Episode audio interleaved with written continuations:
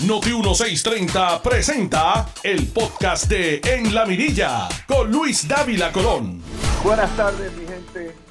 Bienvenidos sean todos a esta edición del 6 de diciembre de La Mirilla.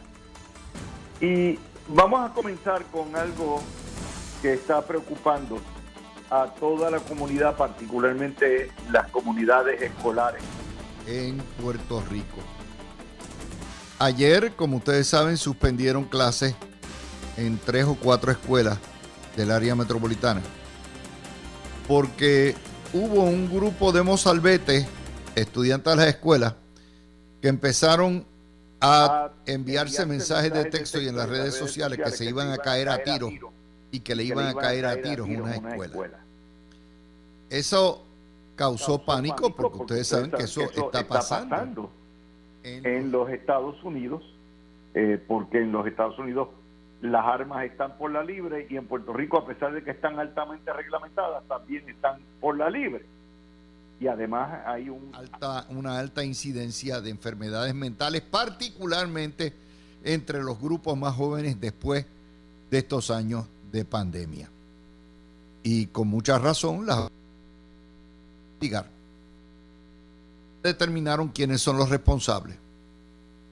Pero a final de cuentas, no es el joven el que va a responder, porque se va a responder a través de el sistema penal juvenil que hay en Puerto Rico, ¿verdad? Por el Tribunal Tutelar de Menores, sino los padres.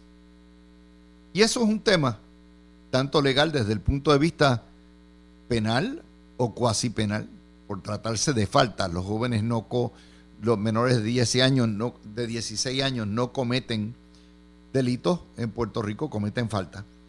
Y vamos a discutir ese tema con nuestro panel legal. Hoy también surge en la mañana que hay una amenaza de bomba en uno de los edificios del recinto universitario Mayagüez. Las amenazas de bomba llevan desde los 70 cada vez que hay un gracioso que no quiere coger un examen final, o cada vez que hay, imagínense, una amenaza de bomba en el sistema universitario de Puerto Rico, que es uno de los sistemas donde más revoltosos hay, y se van a poner bombas ellos mismos. No, esos son nuevamente chistes, obviamente chistes de mal gusto, gusto porque las autoridades tienen que cejar y tomar las medidas necesarias. Pero así es como está nuestra sociedad. A ese grado hemos llegado y son es signo de los tiempos, de cuándo deteriorado estamos. Vamos a de el día. Fíjense que la historia de la corrupción del bandido que está en la poltrona municipal en Ponce no es una historia nueva. Esa historia la sacó el vocero en octubre. Y la sacó Noti 1 tan pronto lo dijo el vocero y ustedes recordarán, Normando hizo entrevistas al respecto. Y la actitud del Partido Popular fue, eso es chisme. La actitud de la prensa fue ignorarlo completamente por tratarse una de las vacas sagradas del Partido Popular. Y quedó ahí. Y no es hasta que el nuevo día la publica el sábado que entonces el perro se viró y todo el mundo supo que es macho. Y de ahí para abajo no ha parado. Los rumores son enormes, pero más que rumores, este señor está en problemas. Hay hasta contratistas envueltos. Y él se niega, como pasa con todos los corruptos. Oiga, no fallan sean azules o sean rojos, la primera reacción del el culprito y la primera reacción de los partidos es a ponerse en negación. No, it ain't happening, no está pasando. Y se aferran al poder. Y entonces detrás de eso empiezan los guimos a buscar, a escucharle el palo a ver quién va a ser el próximo alcalde. Y resulta que como los siete enanitos están tan divididos, cada candidato, cada presunto candidato que va a sustituir a Luis Irizarri Pavón, todos tienen un padrino distinto. Uno, Taxito apuesta a uno, eh, el Baby Dalmau a otro, el otro a otro, y cuando viene Jesús Manuel a otro, y cuando viene a ver, hay siete alcahuetes de por lo menos diez candidatos. Y eso le hace daño al Partido Popular.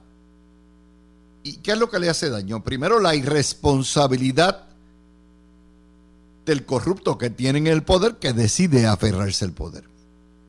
Y va a llegar un momento en que va a tener que renunciar, salvo que haga un guillito, que es que se quedó ahí y está esperando, ¿verdad? Que, que le den la pela de su vida al Partido Popular en Mayagüez.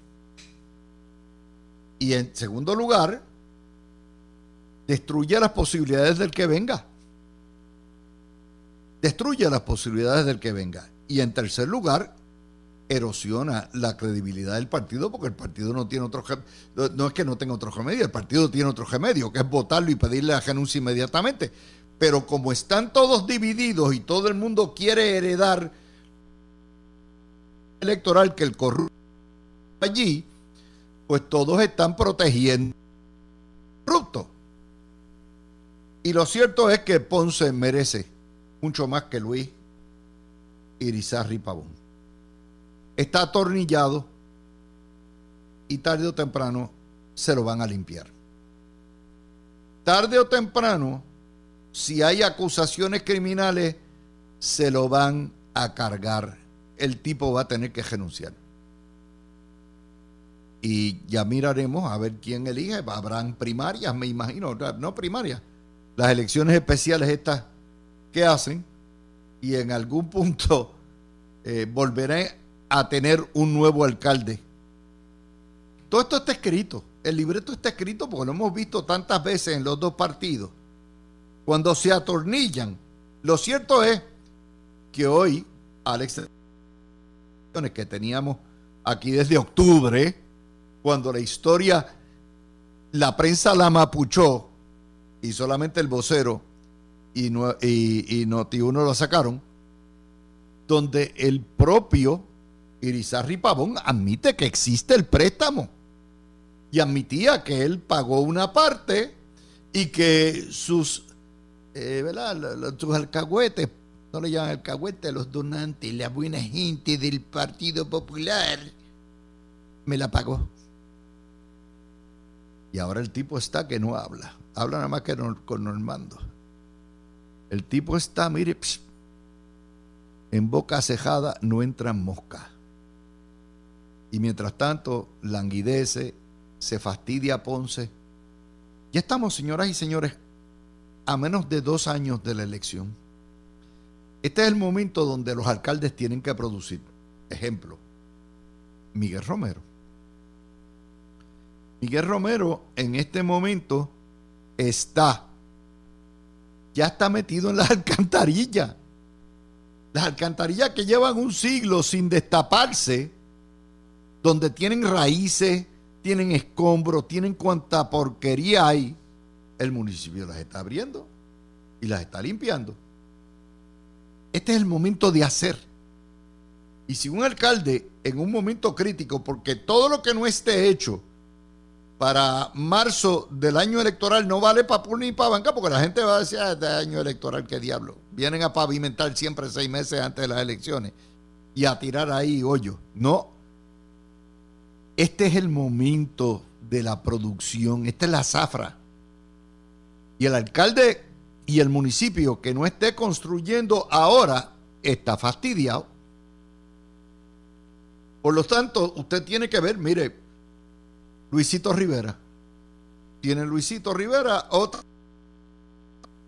Uno de las se hace en, en el Parque de los Niños de Bayamón. Un parque de los niños. El de alcalde de Carolina, popular, tiene también su libreto y su hecho y ya tiene su itinerario. O sea, estar enredado en Ponce. Bueno, ese es el castigo del Partido Popular. Y no es Ponce nada más. Es Ponce, Trujillo Alto, Guayama, Mayagüez, Arecibo. En Arecibo tienen un gánster. Y están, tienen que irse con eso porque de otra manera se quedan en el cabo. Se quedan en el cabo. Vamos a hablar también del Partido Independiente. Necesita manos de obra. Necesita repatriar a los que se fueron a los estados. Necesita traer capital, preferiblemente puertorriqueño, empleo. Y en una colonia no hay mucho. Ya el Congreso le dijo el año que viene cejamos la llave porque los republicanos no van para ningún lado.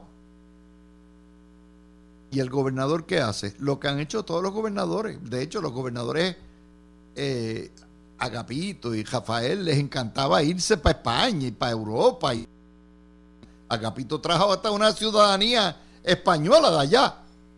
¿Verdad? Pero, pues, ¿qué hace el gobernador? El gobernador brinca el charco, se monta ahí en JetBlue o en Frontier. Llega a Orlando, reúne y hace una conferencia eh, con empresarios de la zona de Florida Central, pidiéndole cuál es el atractivo. Va Manolo Sidre con él. Tenemos estas leyes, que ustedes lleven capital a Puerto que ustedes lleven sus empresas, que creen empleo. Y a la misma vez lleva una delegación exportar central donde hay más de un millón de puertorriqueños sus bienes y servicios. Eso es parte fundamental de un gobierno, la creación de empleos privados, no es empleo público. Y eso requiere, como no hay capital criollo, porque todo el mundo se ha ido, fuera de, de lo que son la oligarquía que controla todo en Puerto Rico, pues el gobernador tiene que ir un acto legítimo, un desembolso legítimo. No ostenta ni, ni grandes, grandes lujos, un hombre humilde en ese contexto. Y allá sale Juan Dalmau, porque el PIB se ha puesto, aparte de comunista, mezquino a todo lo que da, y empieza a preguntar que por qué el derroche de dinero, por qué van a salir. Mire, el gobernador no fue a fiestar a Orlando. Él no fue a Disney World, ni fue a Universal el gobernador vino a Orlando a buscar oportunidad puertorriqueño, sino que pongan dinero. Y el PIB, en su infantilismo enfermizo, se opone a eso. Ellos no tienen problema con ir a Cuba y retratarse allá con el asesino dictador Díaz Canel. Ellos no tienen problema con ser asesores del asesino dictador Los Ortegas en Nicaragua. Ellos no tienen problema con darse lengua con el narcotraficante Maduro. Pero sí tienen objeción a que el gobernador de Puerto Rico vaya al estado de Florida, a nuestro municipio 79, Kissimmee, y nuestro municipio 80, Orlando, y nuestro municipio 81, el Bronx, y vaya a buscar oportunidades de empleo para, para los puertorriqueños. Esto es absurdo. Por eso es que la izquierda, en dos años que lo que han hecho es ringar y protestar, no va a obtener el 28% que obtuvo. Por mezquindades como esa porque le pretenden aplicar al gobernador de Puerto Rico una cadena que ellos mismos no se ponen cuando tienen que ir a visitar sus amigotes, los dictadores narcotraficantes de Latinoamérica. Eso no. Así está el PIB. Es una degeneración. De, de Gilberto. Estaba Noel posterior de Manolo Rodríguez. La época de gloria del PIB de Fernando Martín de gente y líderes que usted podía apostar lo que fuera por su firmeza ideológica, por su consistencia intelectual, por su honestidad. Se acabó. Lo que dirige el PIB ahora son una trulla de titerito, chulito. Es una realidad. Y con eso pretenden ganar elecciones. Con eso pretenden ganar elecciones. Dios les dé suerte a ver qué es lo que trabajan y a dónde llegan. Vamos a, ir ahora también, por cierto, irnos para la, la brecha de anuncios y de titulares. Hay una nota de lo que está ocurriendo en Carolina del Norte. Carolina del Norte hay una secta de ultraderechistas nacionalistas que están ahora, no solamente la cogieron contra los judíos, sino también contra la comunidad LGBT y los, los espectáculos de drag queens. Y han hecho una serie de protestas y todo lo que es. Y se sospecha, no se sospecha, de hecho hubo un atentado terrorista. Recuerden que la red enérgica de energía es infraestructura vital de la defensa nacional. Y se metieron, rompieron una subestación de Duke Energy, que es el equivalente de energía eléctrica en Puerto Rico, y le cayeron a tiros y han dejado 45 mil en un condado completo de Carolina del Norte sin luz por días, porque le metieron a los transformadores, le metieron, rompieron líneas, hicieron barbaridades. Todavía nadie ha, asumido control o eh, responsabilidad por el acto. Pero se sabe que hubo sabotaje, se sabe que es un ataque a una parte vital de la infraestructura y el FBI está metido. La culpa no es de Luma, la culpa no es de Duke Energy. Duke Energy es una de las mejores compañías eléctricas que hay en todo Estados Unidos. Realmente no se puede poner en miles que tienen las compañías eléctricas y ya miraremos a ver. Y les digo esto porque el FBI está muy consciente, particularmente porque Homeland Security se lo ha dicho, que la red eléctrica no se toca. Y el que toque la red eléctrica atenta contra la seguridad nacional. Y esto es un caso que están investigando en Carolina del Norte. Al que le aplique el sallo, que se lo ponga. Son las 12 y 26 minutos de la tarde cerramos nuestro primer video y regresamos con el segundo video sobre el tema del ay turulete, ay turulete que nos está cantando Mr. Biden. Tú escuchas el podcast de En la Mirilla con Luis Dávila Colón por Noti 1630. Vamos a hablar del tema del turulete que nos está dando Casablanca. Nos informa hoy Noticel que Casablanca ha convocado a una cumbre con el gobernador de Puerto Rico y los soplapotes de Mr. Biden, a una le llaman un histórico diálogo económico. A mí me encanta cuando los morones copian verbatim los comunicados. Cero histórico.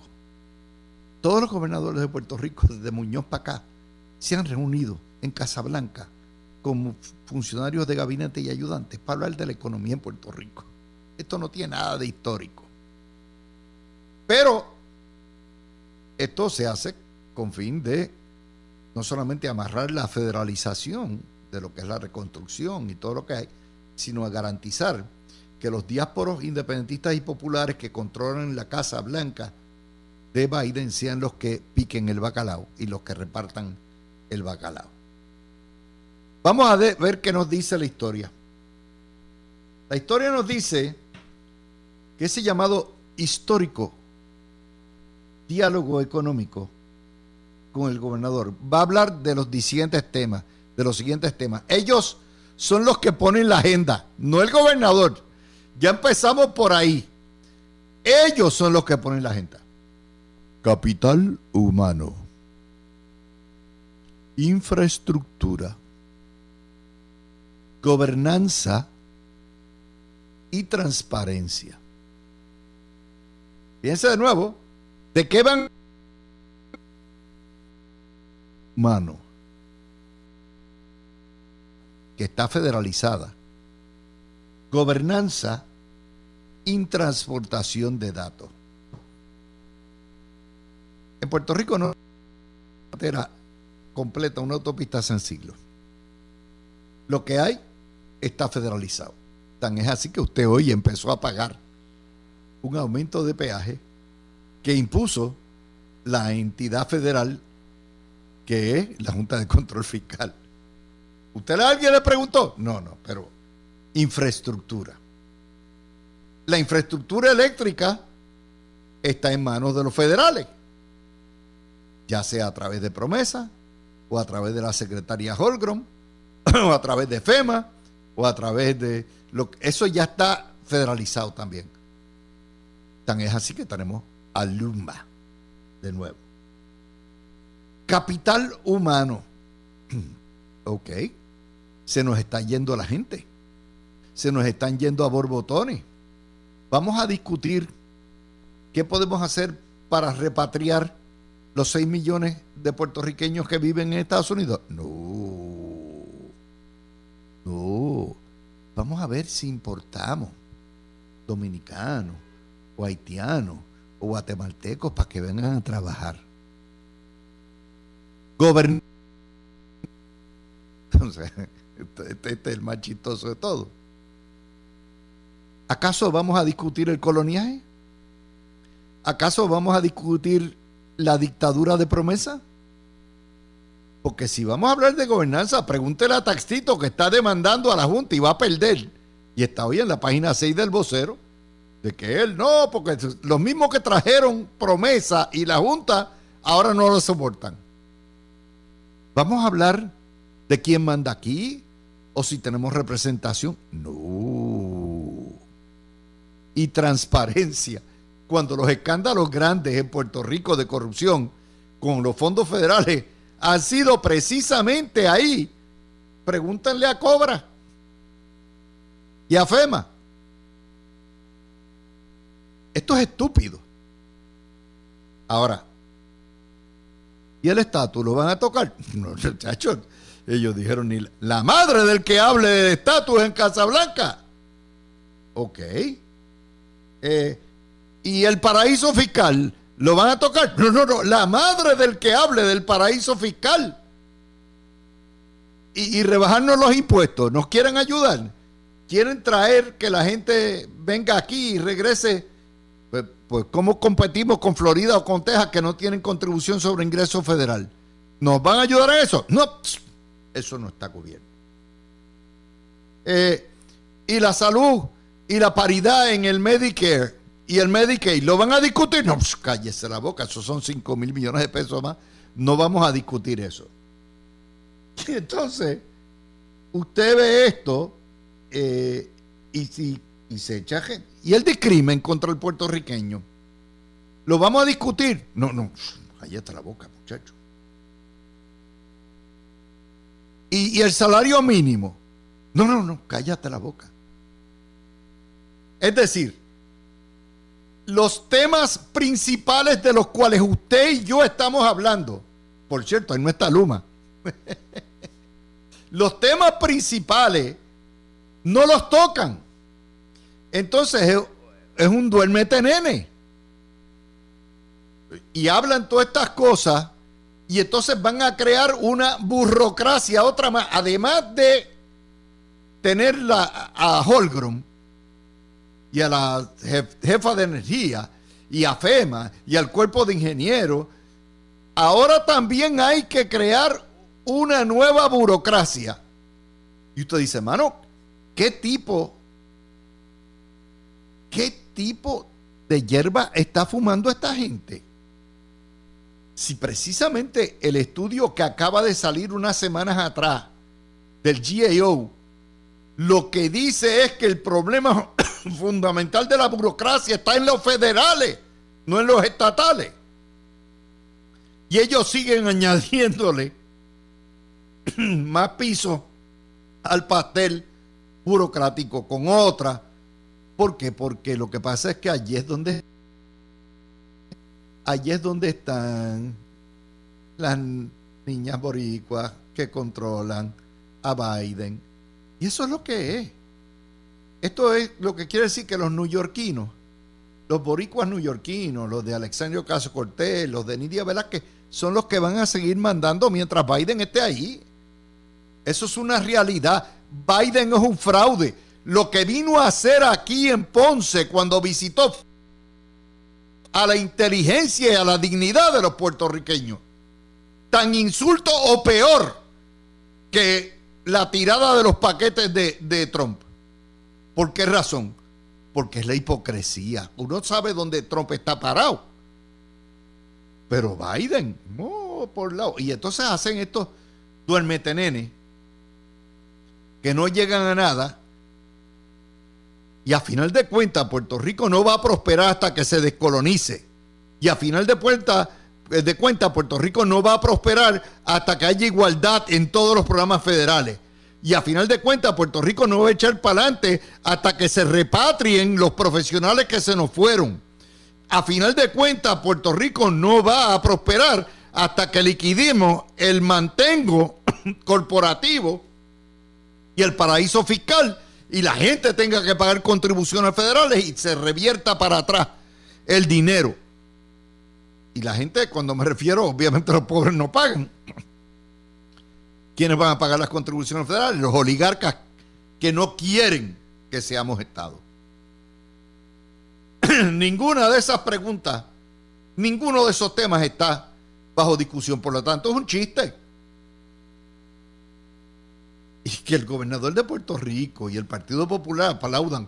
¡Viva! ¿Cómo no? Nómbreme más burócratas ahí para que me digan qué hacer. Es un bochorno, es parte de la mentalidad colonialista que hay.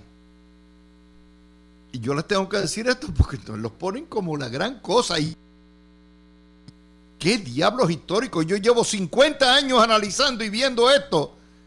Y he visto cada gobernador ir a pasar el cacharro. Por eso prefiero mil veces que en vez de ir a pedir y a pasar el cacharro, que hagan las giras promocionales que están haciendo en los estados, como lo que está haciendo el gobernador ahora en Orlando, atrayendo empresarios, porque a final de cuentas el sector privado el que va a salvar a Puerto Rico, no es el mantengo ni es lo público. Pero eso es lo que nos ofrece Biden.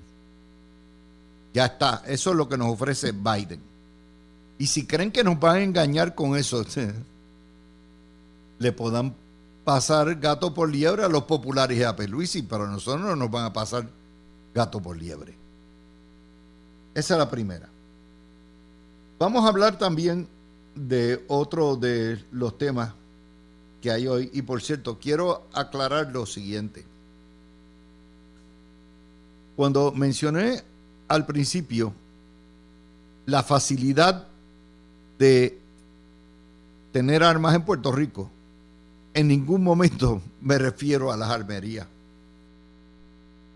Cualquier hijo de vecino no puede ir a una, cualquier chamaquito no puede ir a una armería, que eran lo que discutían los compañeros esta mañana a las 9 de la mañana, y pedir una pistola o una metralleta como en Estados Unidos.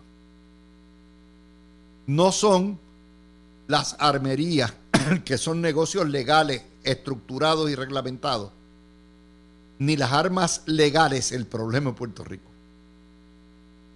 El problema es que todos estos chamaquitos pueden conseguir un arma en el mercado negro porque las armas ilegales están choretas y no tienen más que ir a cualquier punto o a cualquier lugar en un caserío, en un barrio y ahí lo consiguen. Le consiguen el arma que les dé la gana. Eso es así.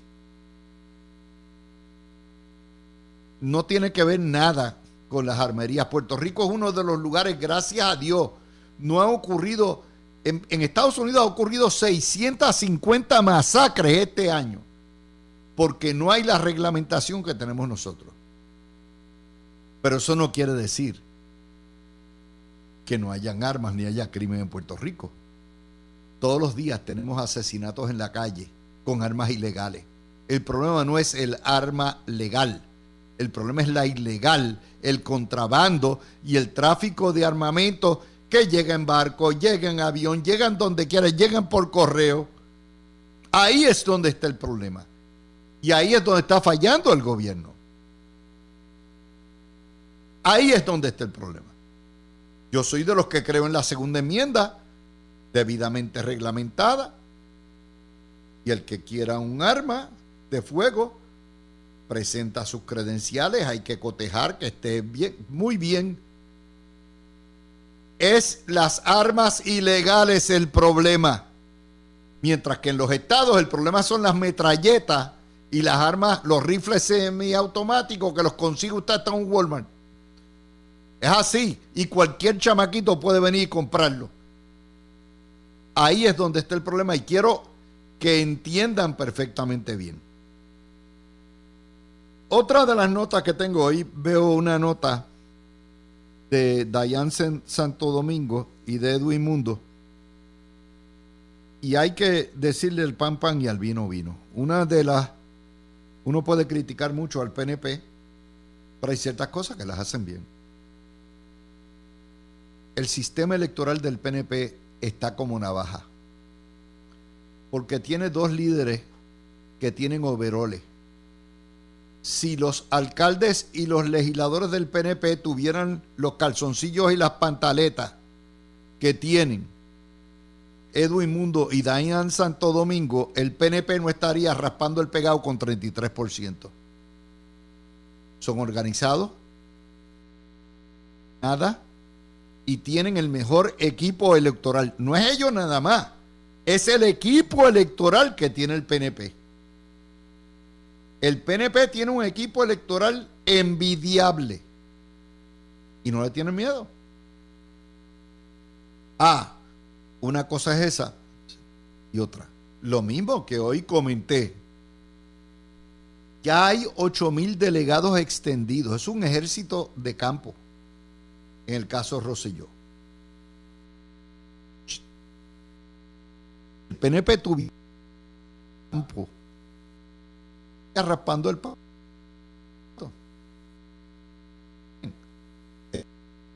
Pero sin presupuesto. No han hecho nada. Serio. Ir a regatear. Ninguno otro. Pero son organizados son los únicos que saben lo que están haciendo.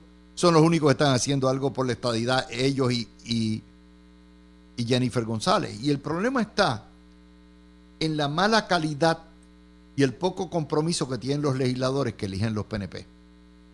Tú esa con de, de Tommy Rivera Schatz y José Aponte, no hay mucho más. Todos los demás son políticos que, que le tienen miedo al bulto. Ahí es donde está el problema. Ya quisiera el PNP tener un ejército extendido. De hecho, el viernes había, habíamos comentado la noticia de que el cierre de las escuelas había resultado en enormes beneficios. Un estudio de la Universidad de Boston y del Colegio de Recinto de Ciencias Médicas, de, había beneficiado.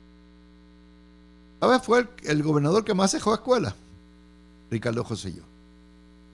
¿Y sabe a quién más le criticaron? A él y a su secretaria de Educación, Keller. Y eso era una decisión osada. Y la prensa dijo que se iba a caer el mundo a todo lo que da. Y uno de los factores que ayudaron a la molestia con Ricardo Rosselló fue precisamente eso. Y el viernes analizamos, ustedes recordarán, con Breida y con Aurelio Algevis, de cómo de todos los espectáculos que forma la prensa, y siempre la prensa se opone a las grandes reformas. Siempre se ha opuesto. como se opusieron a la venta de la telefónica, como se opusieron a la tarjeta de salud, al plan vital, como se opusieron, como, favorecieron la creación del IBU, que nos impusieron para salvar el empleo público, todo eso. Pero no le queda a usted la menor duda que una de las grandes factores que incidió en el golpe de Estado que dieron mediático fue el cierre de escuelas. Si el PNP hubiera tenido el ejército de tierra que tiene Roselló, hubiera tenido el ejército electoral que representan Edwin Mundo y Dayan Santo Domingo, los líderes legislativos del PNP no hubieran doblado jodillas, distinto hubiera sido el pasar. Pero así se escribe la historia. Todo lo demás es lo que se llama en buen inglés Monday Morning Quarterbacking. Monday Morning Quarterbacking. Y entonces, pues, usted tiene la, la situación donde está ahora y ya está. Mi gente, con eso terminamos. Tú escuchaste el podcast de En la Mirilla con Luis Dávila Colón en Noti 1630.